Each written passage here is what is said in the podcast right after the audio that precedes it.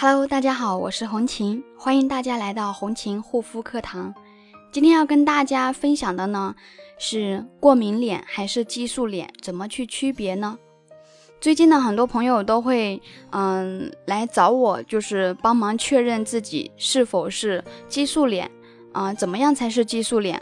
那么今天我们就来跟大家详细的说一下激素脸跟过敏脸两者之间具体有什么区别。那么激素脸呢，也叫激素依赖性皮炎，导致激素脸的原因大多是因为间断或者是长时间的滥用激素类药膏，或者是暗含激素的护肤品、化妆品，导致激素残留在我们皮肤的基底层，影响了新生皮肤细胞的代谢，进而造成了脸部出现发红、发痒、干燥、脱屑、刺痛等情况。那么激素脸有别于普通皮肤敏感或者是过敏，因为它不仅严重破坏了皮肤的正常生理结构和各种功能，还对日常的生活和工作造成了很大的负面影响，给皮肤修复上也带来了很大的难度。那么激素脸和过敏脸该如何去区分，又该怎么去治疗呢？区分激素脸和过敏脸。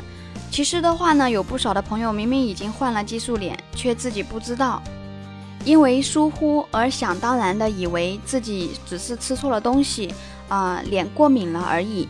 然而呢，去自行的去药店买药膏来擦，导致错过最佳治疗时机，还无形间加重了这个激素脸的病情。这就是很多朋友激素脸状况这么严重的根本原因。要知道，重视肯定比不重视的好。时刻观察肌肤状况是爱美之人最基本的功课。这两者之间呢，它们的含义不同。首先，我们来看一下过敏脸，主要是肌肤对外界环境的不适应而表现出各种变态反应。最常见的就是花粉过敏、食物过敏、金属过敏等等。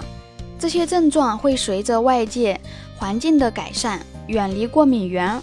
而逐渐自行消退，不会给皮肤带来过多的伤害，但也有可能间接的引发丘疹、红血丝等各类肌肤问题，严重的话会影响正常的生活。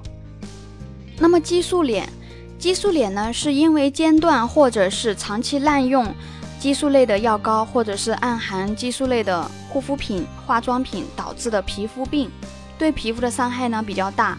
严重影响皮肤的正常代谢，损害皮肤正常的生理结构，破坏防御功能。更重要的是，会给激素脸本身带来很大的心理创伤。而这两者之间成因所形成的原因也不同。我们先来看过敏脸，主要是因为先天性遗传和后天诱发两个因素所导致的。后天因素有很多，比如说环境呀、天气呀、季节、饮食、心理。护肤等多方面的问题都可能诱发。那么激素脸呢？主要是因为长期使用激素类的产品、药膏、护肤品、化妆品等等，因后天刺激而形成的。那么它们通常会有哪些表现的一些现象、呃症状呢？那么过敏脸呢，常见的症状就是发红、发痒、脱皮、刺痛，尤其是在遇到过敏源的时候会打喷嚏，特别是春天。嗯，柳絮、花粉的季节，那这个时候很容易引发过敏。那么激素脸呢？激素脸常见的症状有上面也提到过了的，除了发干、发红等症状，还会有出现一个红肿、刺痛、流黄水，还有色素沉着的现象。还有一个很明显的特征，就是会反复出现，而且越来越严重。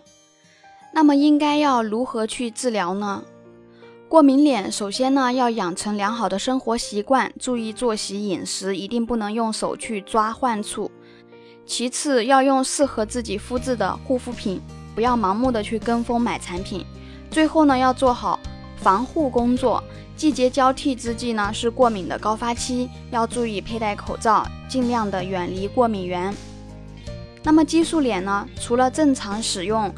正规护肤品和化妆品之外，一定要坚决停用含有激素类的产品，还有千万不能抠，不能去抓，以免对肌肤造成二次伤害。那么激素脸更具体的护理方法呢？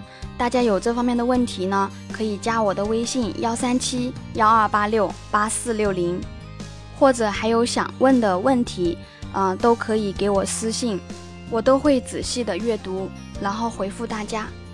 好啦今天的分享就到这里感谢大家的收听我们下一期再见。